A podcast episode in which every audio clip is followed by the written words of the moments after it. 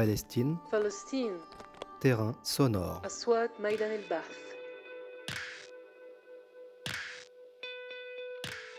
Un podcast de l'Institut français du Proche-Orient dans les territoires palestiniens. Avec Lucie Duvignac et Clémence Vendriès. Épisode 3. Côté mur, côté jardin. La mise en scène du conflit israélo-palestinien.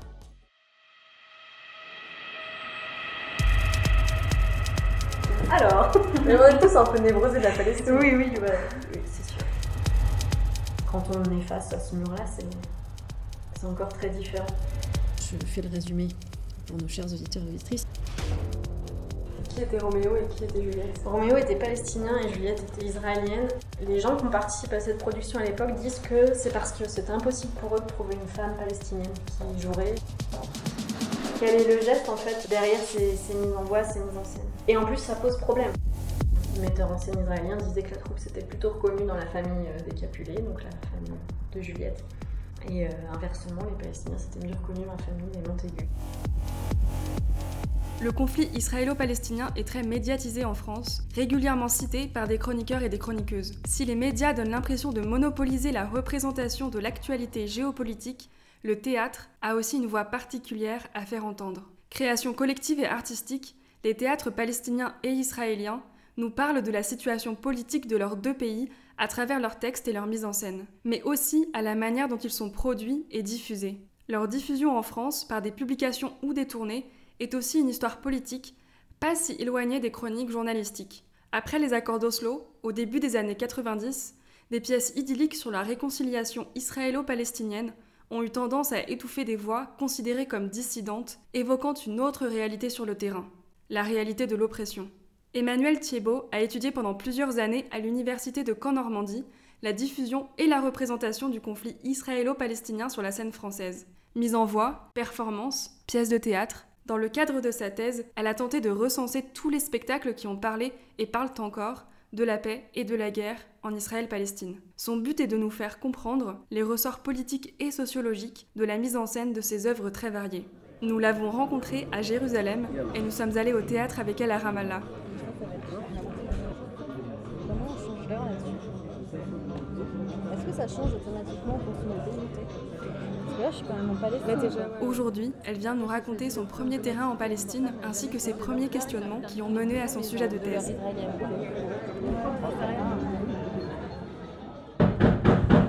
Bonjour Emmanuel. Est-ce qu'on peut te tutoyer? Oui. Tu es né où et quand? Eh ben, en France, à Cherbourg, en Normandie, euh, en 85, assez loin de la Palestine, en réalité. Et donc comment as-tu fini par rencontrer la Palestine? J'ai pas un souvenir très frappant parce que j'ai l'impression que ça a toujours été présent à travers les médias. C'est une sensation qu'on a un peu de voir tout ça dans les journaux ou dans, à la télévision sans trop savoir de quoi il s'agit. Mais on va dire que j'ai deux souvenirs marquants. Le premier au niveau des médias, c'est euh, l'affaire Mohamed Al-Zourar pendant la deuxième intifada, le Ah oui, jeune oui, garçon oui. qui a été abattu. Avec euh, le reportage de Charles Anderlin. Voilà, exactement. Ça, j'ai un souvenir, je me rappelle avoir vu ce reportage et euh, avoir été choquée, mais en même temps, j'étais adolescente, donc j'avais pas forcément toutes les clés de compréhension, mais ça m'a marqué. Et après, pour vraiment euh, ce sujet de thèse, c'est une pièce de théâtre qui m'a amenée. Une pièce de théâtre de Laurent Godet, qui est un romancier assez connu en France. Cette pièce de théâtre s'appelle Caillasse. C'est une grande épopée euh, contemporaine sur la tragédie du peuple palestinien. J'ai vu mise en scène au théâtre du peuple de Busan, dans les Vosges, dans une fantastique mise en scène. Et c'est une pièce qui m'a beaucoup remuée. Voilà, en tant que spectatrice, j'en ai vraiment un souvenir très, très marquant. Et surtout, j'ai le souvenir d'une pièce qui, qui me dit quelque chose de politique et pas seulement euh, comme une énième représentation de la guerre et de, de, ces drames. Les études théâtrales, je suis arrivée par hasard. J'aimais pas spécialement le théâtre en fait. Je suis vraiment arrivée par curiosité. Par contre, cette pièce de théâtre-là, elle est arrivée à la fin de ma licence quand j'avais euh, soupé d'une certaine forme de théâtre contemporain euh, euh, qui se présentait comme très engagé, très politique et dans lequel je comprenais pas ce qu'il y avait de très engagé, très politique. Je trouvais euh, très loin de. euh, finalement, très loin des enjeux que, que- les artistes prétendaient euh, défendre. Après cette première rencontre sur la scène de la Palestine, première fois que tu viens en Palestine, tu ne connaissais du coup qu'à travers le théâtre et les médias. Exactement. Et quelles sont tes premières impressions? À la fois, c'est super de voyager, d'aller rencontrer un monde qui est nouveau pour moi. Je vais pas faire. Le colon qui arrive dans le nouveau monde et qui s'extasie, c'est pas du tout ça, dans le sens où je ne connais pas cet endroit-là, donc je le découvre. Et en même temps, euh, ben, il y a un mur. Donc quand je suis arrivée à Bethléem pour euh, prendre mon logement euh, et que j'ai passé le premier checkpoint avec le Mirador, il y a quelque chose de très très violent qui, qui nous saute à, je trouve qu'il me saute plus à la figure que lorsqu'on le voit dans les médias, lorsqu'on lit dans des livres. On a beau avoir lu tous les livres de sciences politiques euh, possibles ou d'histoire. Donc c'est une expérience qui est à la fois positive et, et peut-être un peu négative pour ça, mais c'est très bien de rencontrer les gens qui vivent là et, et les chercheurs qui cherchent ici. Ton travail de thèse est intitulé Dramaturgie du conflit israélo-palestinien en France entre assignation identitaire et résistance. Est-ce que tu veux revenir sur le I entre parenthèses Oui, dramaturgie, le I est entre parenthèses. Du coup, le terme dramaturgie renvoie euh, à la fois aux dramaturgies, c'est-à-dire aux pièces de théâtre, et au dramaturge. À la base, c'est euh, un mot qui désigne un auteur de théâtre. C'est celui qui compose les pièces de théâtre. Et depuis, c'est devenu un, un, mot beaucoup plus large. Euh, souvent, les metteurs en scène, euh, quand on regarde les, les, programmes de salle au théâtre, ont un dramaturge. Donc en fait, c'est plutôt euh, quelqu'un qui va lire la pièce et soulever les enjeux, euh, qui va analyser le texte et euh, un peu l'expliquer et travailler avec le metteur en scène. Donc c'est vraiment un terme qui s'est beaucoup transformé, qui a beaucoup changé et qui est euh, assez réducteur finalement pour mon sujet. En même temps, c'est le point de départ de mon travail, puisque je travaille sur les dramaturgies et les dramaturges. C'est d'abord par, euh, par les pièces de théâtre et leurs auteurs que j'entre dans le sujet, et ensuite j'élargis à tous les agents du champ de production culturelle, pour le dire en termes un peu sociologiques. Quels sont les, les auteurs que tu, que tu étudies? Est-ce qu'ils sont exclusivement palestiniens, israéliens? Est-ce qu'il y a aussi des auteurs français ou étrangers? Alors oui, il y a tout ça. J'ai commencé par faire un recensement... Euh, le plus large possible. Je peux pas dire qu'il est exhaustif parce que je parle de spectacle vivant, que les archives du spectacle vivant c'est très compliqué. Il y en a peu et il y a des spectacles dont on a perdu les traces. La dernière version de mon recensement, j'avais, je dirais, à peu près 250 productions scéniques sur cette, cette thématique-là. Quand je dis production scénique, c'est très large. Donc ça peut être du théâtre, des formes de contes, euh, des formes de, danse-théâtre, des formes un peu chorégraphiées, des performances des euh, lectures de poésie. Donc c'est des choses euh, vraiment très larges. Et puis aussi j'ai inclus dans mon recensement des, des lectures, ou ce qu'on appelle des mises en voix. Euh, 250 productions scéniques depuis, en réalité depuis 1954, mais vraiment c'est à partir des années 1990 qu'il y en a vraiment, vraiment beaucoup. J'ai essayé d'étudier un peu plus euh, en détail euh, certaines pièces, de voir les tendances politiques, qui écrivait quoi, surtout comment elles étaient médiatisées, etc. Il y a certaines pièces sur lesquelles j'ai rien, à part une date et, et un nom de metteur en scène, j'ai absolument rien. Et voilà, j'ai découvert qu'il y avait du théâtre palestinien qui se joue en France, un peu de théâtre israélien, mais vraiment très peu. Et à partir de là, j'ai essayé d'analyser euh, différentes euh, tendances esthétiques et idéologiques à travers ces pièces-là. Ce qui veut dire que j'étudie à la fois du théâtre palestinien, du théâtre israélien, mais aussi j'ai pour point de comparaison des pièces qui sont écrites par des Français, par des internationaux, qui ont eux-mêmes euh, différents points de vue. Est-ce qu'il y a aussi des, des, des collaborations euh, israélo-palestiniennes dans, dans, ces productions? Oui, il y en a quelques-unes. Euh, c'est là où c'est le plus drôle d'étudier la, la... Enfin, le plus drôle. C'est pas drôle, mais le plus intéressant d'étudier la, réception médiatique, la diffusion qui a été faite autour de ces pièces. Il y a eu un Roméo et Juliette euh, palestino-israélien en 94, en plein dans les accords de Slow, qui a été joué dans un festival euh, à Lille. Et les médias ont écrit euh, beaucoup d'âneries à ce sujet-là, que c'était la première pièce israélo-palestinienne, que pour la première fois, juifs et arabes se parlaient sur scène. Le traitement médiatique est très caricatural, en plus d'être faux, et, et, on sent bien qu'il y, a une volonté euh, des critiques dramatiques et des journalistes de faire coller en fait cette représentation théâtrale aux espoirs des accords de Slow. La guerre, c'est pas bien, la violence, c'est mal, faites la paix.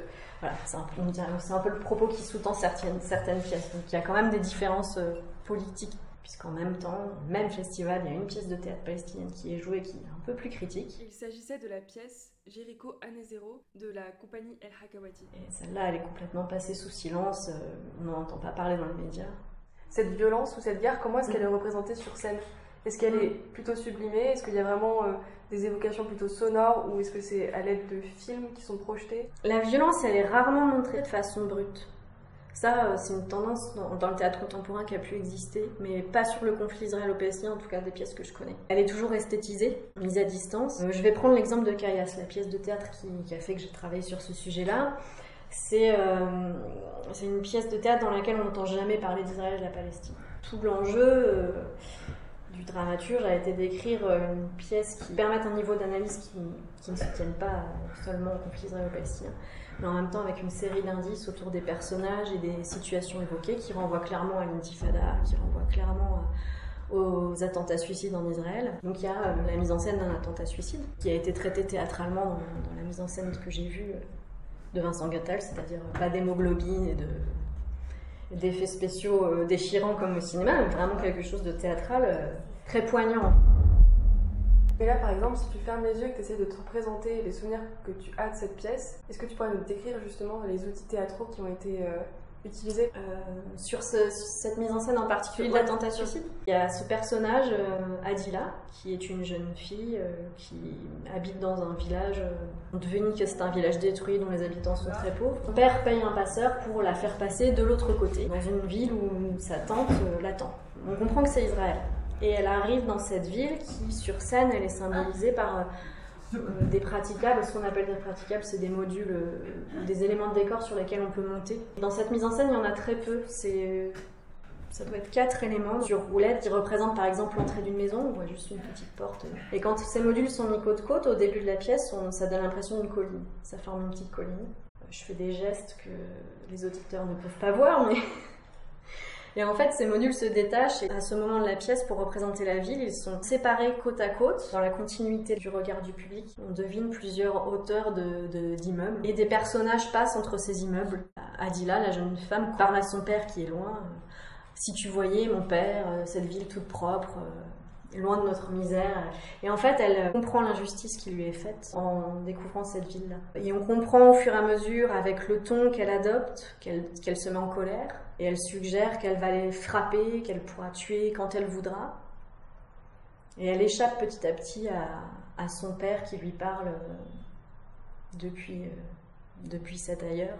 Alors sur scène, il est côté jardin. Sur le centre de la scène, on a la ville dans laquelle se déplace Adila. Et côté cour, il y a deux jeunes femmes euh, qui vivent dans le village avec Farouk, qui parlent à Adila aussi. Farouk, c'est son Le père d'Adila. Voilà, la scène permet ça. C'est-à-dire, on fait communiquer des personnages qui sont éloignés géographiquement. C'est une forme très poétique. Et au fur et à mesure, elle perd contact avec ces personnes-là qui disparaissent de la scène. Je parle d'un autre personnage qui est aussi un personnage mythique, qui s'appelle l'enfant des gravats, qui dans cette pièce naît du choc de la première pierre de l'intifada contre le sol. C'est un enfant qui grandit trop vite, qui est très violent, qui n'a pas de rapport à son passé, en fait, qui n'a pas de passé, qui symbolise un peu la, une jeunesse déracinée, euh, désœuvrée, qui vit dans des conditions affreuses. Et cet enfant-là, il est tombé amoureux d'Adila avant qu'elle parte euh, en Israël. Enfin, il faut pas que je dise ces mots-là parce qu'ils sont pas dans la pièce, donc ce serait un peu perturbant. Qu'elle parte de l'autre côté. Et cet enfant des gravats, euh, comme c'est un personnage fantastique dans la pièce, c'est un- il peut passer d'un côté à l'autre, euh, sous les frontières, voilà. Et il la rejoint et ils ont une discussion ensemble et elle lui demande de lui apprendre à, se- faire exploser. Donc il y a toute une discussion sur le fait que pour exploser, il faut serrer sa colère, euh, pas besoin de plastique, pas besoin de ceinture, tu serres ta colère très fort. C'est une façon aussi de- de renvoyer à l'injustice en fait et, à- et pas du tout à la dimension matérielle de l'attentat. Là, vraiment, on est dans, le fantastique, dans la, fiction théâtrale. Du coup, c'est ce qu'elle fait une fois qu'elle se retrouve toute seule. Elle raconte qu'elle monte dans un bus et qu'elle euh, se met en colère et, et qu'elle dit, euh, elle regarde dans les yeux un jeune homme et elle dit Dieu est grand, Dieu est grand. Elle le dit pas en arabe, elle le dit en français et c'est important aussi, sinon c'est assez vite stigmatisant. Par plusieurs effets de théâtre, elle, euh, elle explose, donc il y a un bruit d'explosion. Elle tombe à la renverse. Il y a deux personnages qui symbolisent deux passagers de l'autobus qui s'écroulent au sol aussi. Et ensuite, on entend le bruit des sirènes. Il y a des carrés de lumière qui arrivent sur les personnages qui étaient dans le bus.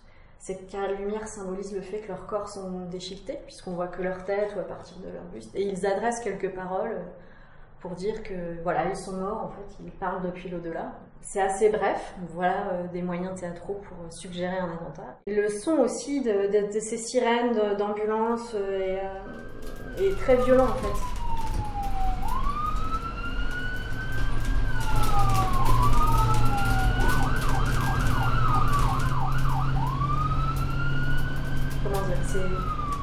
C'est, assez envahissant, on se retrouve envahi, immergé dans cet événement.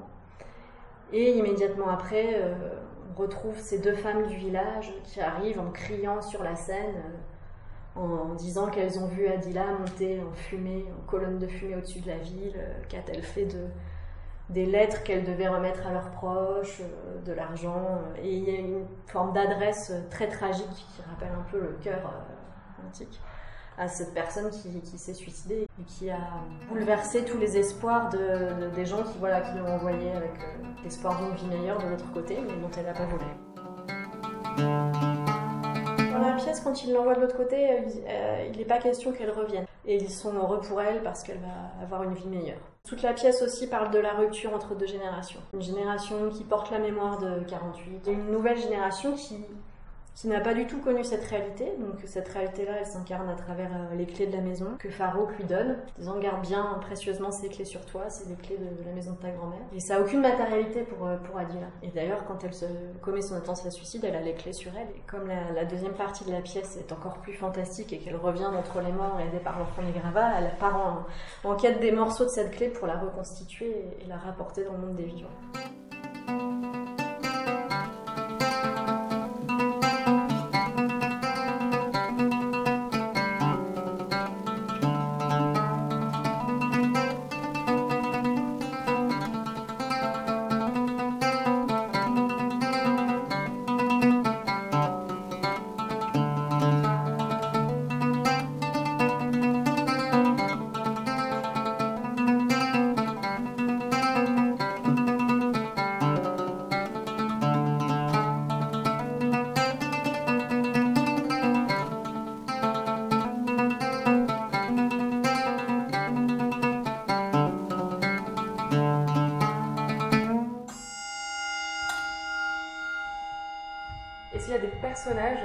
Tu as retrouvés dans toutes les pièces, ou presque toutes les pièces israéliennes ou palestiniennes que tu as étudiées, devenant presque un peu des figures tutélaires du conflit israélo-palestinien Un personnage récurrent et très symbolique, c'est l'enfant.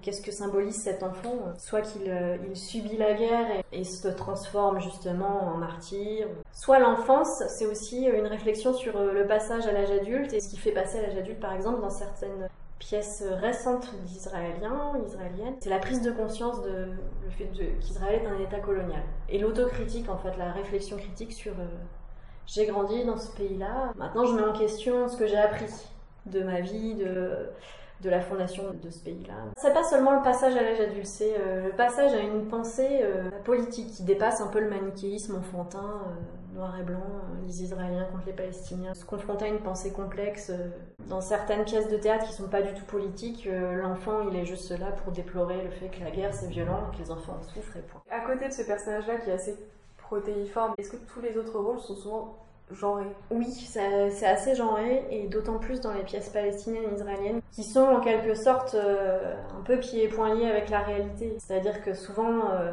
il y a une volonté de traduire une expérience qu'ils ont vécue. Et la condition des femmes, que ce soit en Palestine, en Israël, mais aussi en France d'ailleurs. On a du mal à quitter cette réalité-là. Déjà parce que pour le théâtre palestinien, on a peu de, femmes qui arrivent sur scène. Dans le, théâtre israélien, parfois, dans certaines pièces que j'ai lues, comme il s'attache à reproduire un peu la, une société euh, militarisée, les soldats sont souvent des hommes, et les femmes, euh, des jeunes femmes qui déplorent que leur amoureux soit un soldat au service de l'État et qui aimerait bien une autre vie. Et en même temps, euh, si, si on- j'analyse euh, plus largement l'ensemble des pièces que j'ai recensées sur le conflit israélo-palestinien, toutes les pièces de théâtre qui sont produites en milieu semi-professionnel en France, amateur ou scolaire, bah, il y a beaucoup plus de femmes qui participent. Tandis qu'on va dire toutes les pièces qui sont produites dans l'institution théâtrale, euh, elles sont toutes écrites par des hommes, souvent par des hommes blancs, donc qui ont un regard très différent et très généraliste sur la question. Ton corpus était très divers. On trouve vraiment de tout, de peut-être de l'absurde, de ta documentaire. Est-ce qu'il y a un genre qui a surreprésenté euh, dans, dans, dans ce corpus? Il y a aussi bien la tragédie que la comédie. il y a- Je sais pas s'il y a un genre qui est surreprésenté, par, par contre, il y a des genres qui sont survalorisés. La tragédie, par exemple, est euh, assez bien. euh, En fait, le terme tragédie est souvent utilisé pour parler de ça. C'est-à-dire que dès qu'il y a une pièce de théâtre qui parle du conflit israélo-palestinien, c'est une tragédie. Derrière, ça veut dire qu'une tragédie, c'est quelque chose qu'on subit, c'est le tragique, c'est la fatalité, donc on n'y peut rien. Donc c'est assez idéologique aussi en soi de dire, de dire ça.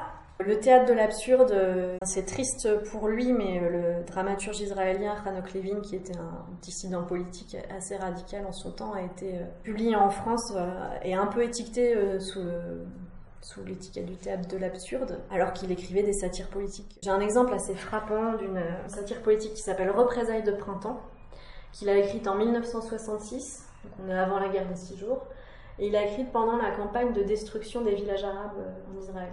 Eleonore Merza-Bernstein du laboratoire des colonizers rappelle dans son livre euh, sur la Nakba, qu'elle a récemment publié, que les destructions massives de villages arabes n'ont pas eu lieu en 48, mais plutôt entre 65 et 66, justement avant la guerre des six jours. Donc c'est intéressant, il a écrit cette satire politique à ce moment-là, et c'est une satire euh, qui s'adresse aux Israéliens.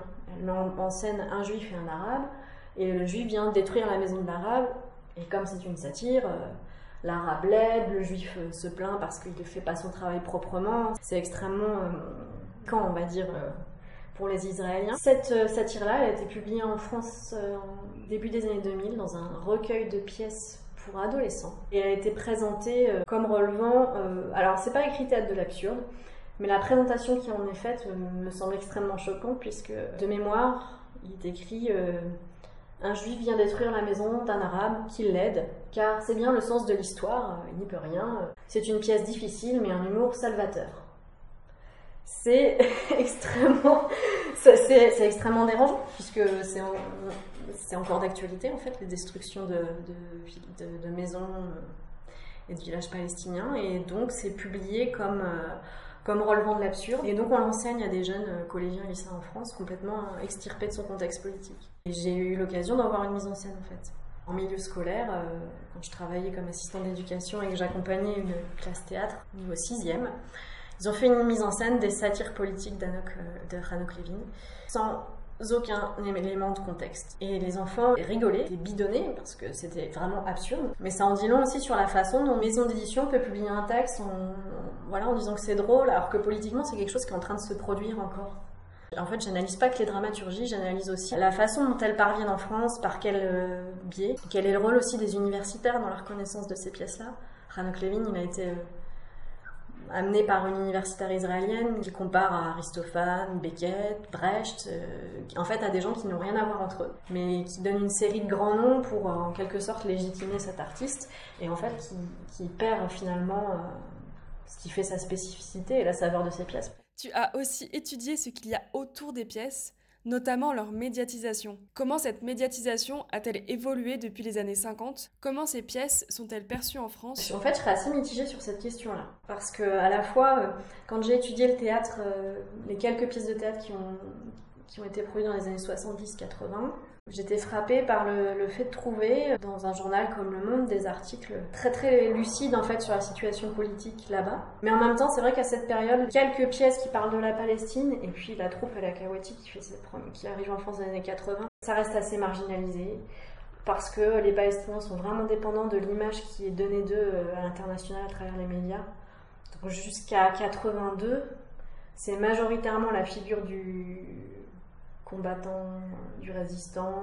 Et en fait, la figure de la victime, elle, apparaît beaucoup plus nettement après les massacres de Sabra Chatil en 82. Médiatiquement, il y a vraiment plusieurs points de bascule. Il y a 67, on commence à, mettre en question le fait qu'Israël est un petit pays euh, menacé. En fait, c'est un pays assez puissant qui a obtenu une grande victoire militaire. On inverse un peu l'image de David et Goliath. Mais à partir de 82, clairement, euh, il y a une bascule et c'est d'ailleurs à partir de là qu'on trouve le plus de pièces de théâtre euh, écrites à ce sujet-là. Mais plus encore en fait à partir de la première intifada. David et Goliath s'incarnent réellement à travers la figure de l'enfant qui jette des pierres sur les chats. À partir de, la première intifada, la thématique est omniprésente au théâtre. À tous les ans des pièces qui parlent de ça. En fait, cette question du décalage, on peut aussi la poser à partir de, des écrits et des universitaires. Par exemple, euh, Sand qui a écrit un livre qui s'appelle Comment le peuple juif fut inventé. Il le publie au début des années 2000. Il rappelle que la nouvelle histoire israélienne ne s'est pas autant diffusée qu'on le dit. En tout cas, en France, ça s'est diffusé par euh, les traductions de Dominique Vidal, euh, Alain Grèche. Mais en réalité, euh, il n'y a pas d'usage public de cette nouvelle histoire israélienne qui date des années 85-90 à peu près, les premières études. J'ai l'impression que c'est pareil, qu'il y a toujours une sorte de décalage, y compris quand on parle de théâtre, entre ce qui se passe réellement sur le terrain et le moment où ça, où ça pénètre les représentations dominantes. Parce qu'en fait, Cette critique-là, elle existe, mais de façon marginale en fait. C'est comme si ça prenait toujours une vingtaine, une trentaine, une quarantaine d'années avant de parvenir dans les idées dominantes. C'est-à-dire qu'il y a un travail, euh, un vrai travail de recherche qui est fait, qui est très approfondi et tout, mais en réalité, qui le connaît en dehors euh, de la sphère universitaire euh. Moi, à titre personnel, ça m'interroge sur ma position d'universitaire et la façon dont, dont je peux partager mon travail. On a énormément de connaissances sur la situation politique. C'est comme si ces connaissances, elles n'arrivaient pas en fait vraiment dans la sphère publique. Comment je fais pour parler moi de mon sujet à des gens qui ne sont pas spécialistes de théâtre? Comment je fais pour parler de, de l'étude des pièces, euh, du champ de production culturelle Si je dis ça à quelqu'un qui n'a jamais fait de sociologie, c'est complètement abscon. Et est-ce que ce serait là que tu placerais euh, ce que tu pourrais appeler être une chercheuse engagée? Le terme engagé, euh, je n'aime pas trop, parce qu'on peut tout mettre et rien mettre dedans. Il y, a, plusieurs auteurs qui sont fondateurs dans mon approche du théâtre, mais qui ne sont pas issus des études théâtrales. Il y a Édouard Saïd. À la fin de l'orientalisme, donc en 1978, il le dit clairement, quelle est la place de l'intellectuel? Est-ce qu'il doit valider euh, la culture de l'État? Quelle place il doit accorder à une prise de position critique? Il y a Edgar Morin qui, en 1980, publie un livre que, que j'apprécie beaucoup relire euh, de temps en temps, qui s'appelle Pour sortir du XXe siècle. Il questionne justement un mode de pensée idéologique et la façon dont on produit le savoir sans être soi-même conscient de, notre position. Il écrit un texte justement sur euh, le mode de pensée en idéologue. L'idéologue est celui qui se, cache derrière le nous académique. Écrire en idéologue, c'est un peu abstraire son point de vue. Du point de vue des, dramaturges et des auteurs, euh, est-ce que le, le théâtre palestinien est en guerre? Est-ce que c'est possible de produire un théâtre euh, palestinien euh, dépolitisé ou est-ce qu'il sera forcément politisé, militant Je sais pas si le théâtre palestinien est en guerre. Il y a une dimension politique qui est là. On va se représenter nous-mêmes. On va euh, prendre un peu les outils de domination des oppresseurs. Le théâtre en, constitue un. Juliano Marranis, qui a fondé le Freedom Theatre à Génine, s'appuyait beaucoup sur les travaux de Paulo Freire, qui est un pédagogue brésilien qui a écrit Pédagogie des opprimés euh, dans les années 70 dont Augusto Boal, qui a écrit Le théâtre de l'opprimé, euh, à la suite, s'est beaucoup inspiré. Donc tout ça est, très idéologique. Par exemple, si on prend à l'inverse le théâtre du Central Road d'Abdel Fattah Bosrour, qui travaille plutôt avec des enfants, qui fait du théâtre pour enfants, lui, il va défendre euh, le théâtre comme forme de belle résistance. Il a été médiatisé d'ailleurs en France, il est passé sur Arte. C'est pas du tout le même discours politique. Et en même temps, c'est le besoin d'être regardé, d'être vu en tant que Palestinien et de prendre en charge leur propre euh, représentation. Et le théâtre à Al-Rawad a, eu comme ça une aventure aussi avec le CRIF euh, en France en 2006. Euh, pour la deuxième tournée théâtrale du spectacle Nous sommes les enfants du camp.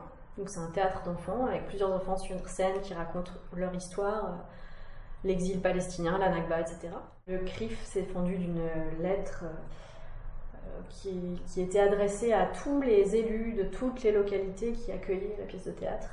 Le CRIF, c'est-à-dire le Conseil représentatif des institutions juives de France. Il s'insurgeait d'une part euh, du fait que ce soit des enfants qui jouent, pour attendrir le public. Une idée comme ça construite que les enfants n'ont pas de volonté, hein, ils sont toujours manipulés par des adultes. Ensuite, c'est écrit, ils racontent l'histoire imaginaire de leurs grands-parents, donc il y a clairement déjà un déni de tout ce qui a pu se passer avant 48 et en 48. Ils citent aussi des morceaux de la pièce où les enfants mettent en question, euh, dénoncent les, les, actions de l'armée d'occupation. Et euh, dans le courrier du CRIF, euh, il est écrit ce sont de fausses allégations puisque ça rappelle plutôt les heures de l'Allemagne nazie. Donc soit ce sont des mensonges euh, éhontés, soit ce sont des déformations de la réalité. Mais donc là il y a bien en fait euh, une impossibilité de penser la, violence d'un État colonial. Bref, c'est toute une série de choses qui visent à délégitimer politiquement le metteur en scène et la troupe. Donc c'est quand même très violent. Et ça c'est 2006. On voit bien que l'histoire palestinienne est encore tabou déjà en Israël, mais aussi en France. La campagne du CRIF n'a pas abouti. Il y a un maire qui a pris peur, qui a fait interdire, enfin, qui a annulé la location de la salle municipale, donc qui n'a pas, qui n'a pas censuré, mais qui, voilà, qui s'est retiré au dernier moment. Mais euh, l'association a porté plainte auprès du tribunal administratif qui a fait annuler la décision et obliger le maire à, laisser la possibilité de, à la troupe de jouer la pièce au nom de la liberté d'expression.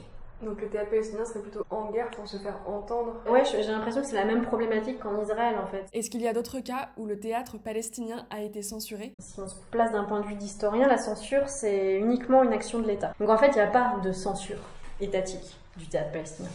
Par contre, il y a euh, une action pro-israélienne à l'encontre de certaines troupes ou euh, de certains même metteurs en scène français qui parlent de la question palestinienne. Mais tout ça n'est pas, euh, pas médiatisé, d'une part. Certains artistes m'ont dit des choses en entretien, voilà, que je, je répéterai pas comme ça, mais qui témoignent quand même en général, parce que c'est quand même des choses qui reviennent régulièrement, donc ça, donne une impression quand même de véracité, qui subissent des pressions qui perdent des soutiens dans certaines villes de personnes qui prennent peur, qui euh, ont elles-mêmes subi des pressions. C'est du militantisme politique en fait. Très récemment, ça a été évoqué au sujet d'El Kawati lorsque la troupe est venue la première fois au Festival mondial du théâtre de Nancy. Jean-Pierre Thibaudat, qui a écrit un ouvrage sur tout, le festival, a, a expliqué que la compagnie avait été victime de, de dégradation euh, matérielle pendant la tournée, où on se faisait crever les pneus de son minibus, que toutes les affiches sur les, de théâtre sur lesquelles il était écrit Palestine, c'était arraché, le mot Palestine était arraché, enfin, il fallait vraiment les cacher ces gens-là. Et euh, Lou Bogdan, qui était le co-directeur du festival, explique que euh, lorsque la compagnie a été présentée, alors le Festival mondial du théâtre de Nancy, c'est comme son nom l'indique un festival mondial, donc il y a des troupes du monde entier. Euh, qui viennent jouer euh, en langue étrangère sans surtitres, ça mérite d'être rappelé quand même. La troupe palestinienne, euh, quand elle a été proposée au conseil d'administration, ça a posé problème. Il dit pas qui, mais il dit il y a des membres du conseil d'administration qui ont dit non, on ne fait pas venir cette pièce. Il y en a certains qui ont dit d'accord, on la fait venir, mais alors si les Palestiniens jouent, la pièce sera forcément suivie d'un débat politique. Donc ça veut dire que ça, ça a été imposé par le- les organisateurs, ça n'a pas été souhaité par la troupe. Donc ensuite, ce conseil d'administration a sollicité des organisations communautaires. J'aime pas trop utiliser ce mot-là, je l'utilise parce qu'il est utilisé par les gens que je lis. Mais en fait, c'est des organisations politiques. Parce que c'est pas parce que c'est une organisation juive qu'ils sont qu'ils sont qu'ils interviennent négativement envers les Palestiniens, mais parce que c'est une organisation politique qui est pro-israélienne. Ils ont sollicité euh, les organisations communautaires au niveau local et euh, il y a un rabbin qui a accepté de participer au débat et juste après ce- ce- cet événement, euh, le rabbin a été congédié. On sent que ça a été tendu et plusieurs personnes ont rapporté que la première du spectacle s'est fait devant une salle quasiment vide puisque euh, il y avait des des organisations qui étaient un peu contre l'avenue de ce théâtre-là, qui va acheter toutes les places de la première pour faire en sorte que la salle soit vide, pour mettre en condition les comédiens. Donc voilà, on peut pas parler de censure, mais en tout cas, on, euh, mise en difficulté, oui, clairement. Tu as parlé de, théâtre euh, en arabe euh, surtitré. Quel est ton rapport à toi, à l'arabe et l'hébreu? Tu- as travaillé que sur des pièces traduites ou euh, à partir du français? Mon terrain d'étude, c'est vraiment la France, parce que je ne parle ni l'arabe ni l'hébreu, et que ça aurait été prétentieux de ma part d'aller étudier des pièces dont je ne maîtrise pas la langue. C'est pour ça que la, la- la question, c'est vraiment la- comment ces pièces-là sont reçues en France, comment elles parviennent en France, comment elles sont médiatisées, comment elles sont diffusées. Ce qui veut dire que j'ai assisté à des pièces, à peu, en réalité à peu de pièces euh, palestiniennes surtitrées. J'ai pas assisté à une seule pièce en hébreu, tout simplement parce que le théâtre israélien est très peu joué en France. Je précise que je parle bien du théâtre qui représente le conflit israélo-palestinien. C'est-à-dire qu'il y a des, des pièces de théâtre israéliennes qui ne parlent pas du conflit. Disons que le spectacle vivant palestinien parvient beaucoup plus facilement en France que le spectacle vivant israélien. Et à contrario, le théâtre palestinien est très peu publié en France. Alors que le théâtre israélien est beaucoup traduit. Déjà, c'est une curiosité parce qu'en général, en théâtre contemporain, il y a peu de chances qu'une pièce soit éditée si elle n'est pas jouée. Mais en même temps, ces dernières années, comme il y a une ouverture vers le théâtre étranger et une volonté de faire connaître le théâtre à l'étranger, il y a des pièces euh, euh, de divers pays euh, qui sont traduites par des maisons d'édition. Ça dépend beaucoup des universitaires eux-mêmes. et pour l'instant, le théâtre palestinien, il y a eu les monologues de Gaza du théâtre Ashtar qui ont été publiés à la Maison d'Europe et d'Orient. Et sinon, il y a eu quelques pièces de Palestiniens d'Israël qui ont été publiées, donc ont été traduites pour certaines à partir de l'hébreu. En réalité, en études théâtrales, on ne connaît pas beaucoup d'arabisants. Je ne sais pas si je peux avoir une explication convaincante. Il n'y a peut-être pas eu encore un grand intérêt pour le théâtre palestinien. La thèse de Najla Narkle-Cherouti est assez récente, donc euh, peut-être que ça va venir. Dans ma recherche, la, question du, transfert culturel, donc de la venue de ces œuvres-là en France, c'est une vraie question. Vraiment, une pièce, quand elle est jouée euh, dans un pays, elle peut arriver dans un autre pays et avoir un sens qui est complètement différent. Ça, je prendrai l'exemple d'El Kawati encore. La première pièce de la Kawati s'appelle Au nom du Père, de la Mère et du Fils. Et c'est une pièce de théâtre sur la condition des femmes en Palestine. La première personne qui m'en a parlé, c'est Anwar Abouéché, qui était ministre de la Culture palestinien il y a quelques années. Il l'a vu euh, à Arcueil. Il m'a dit qu'il était très choqué parce que selon lui, c'était une représentation très arriérée des Palestiniens.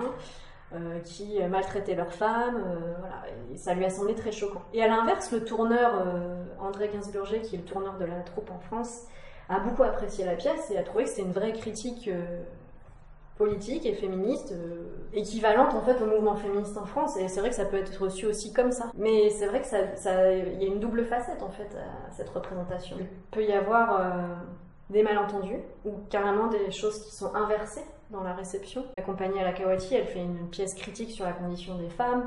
Quand François Boussalem raconte les représentations en Palestine, il raconte d'ailleurs que les femmes ont beaucoup, beaucoup ri, euh, que les hommes ont beaucoup moins ri d'ailleurs.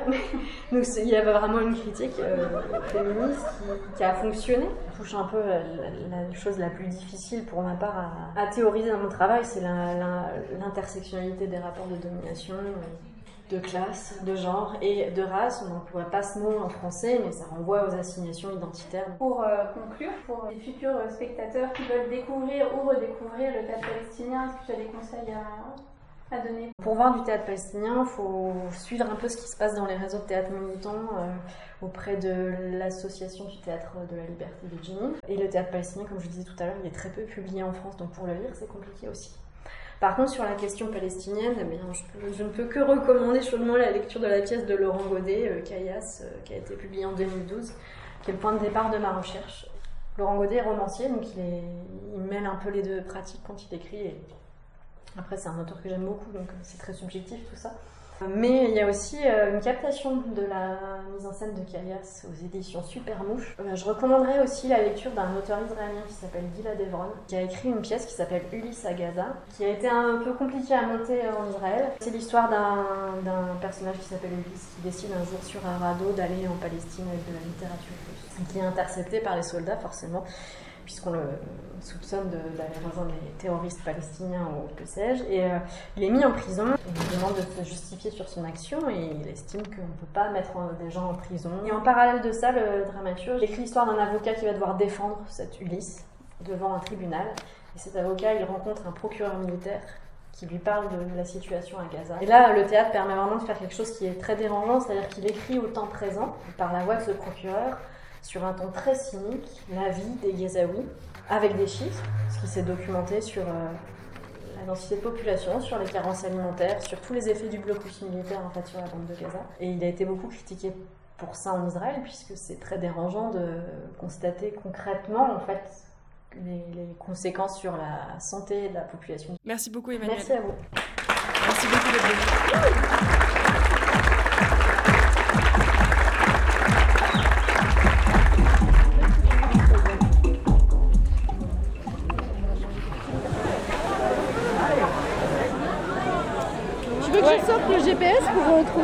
Ça va aller. Voilà.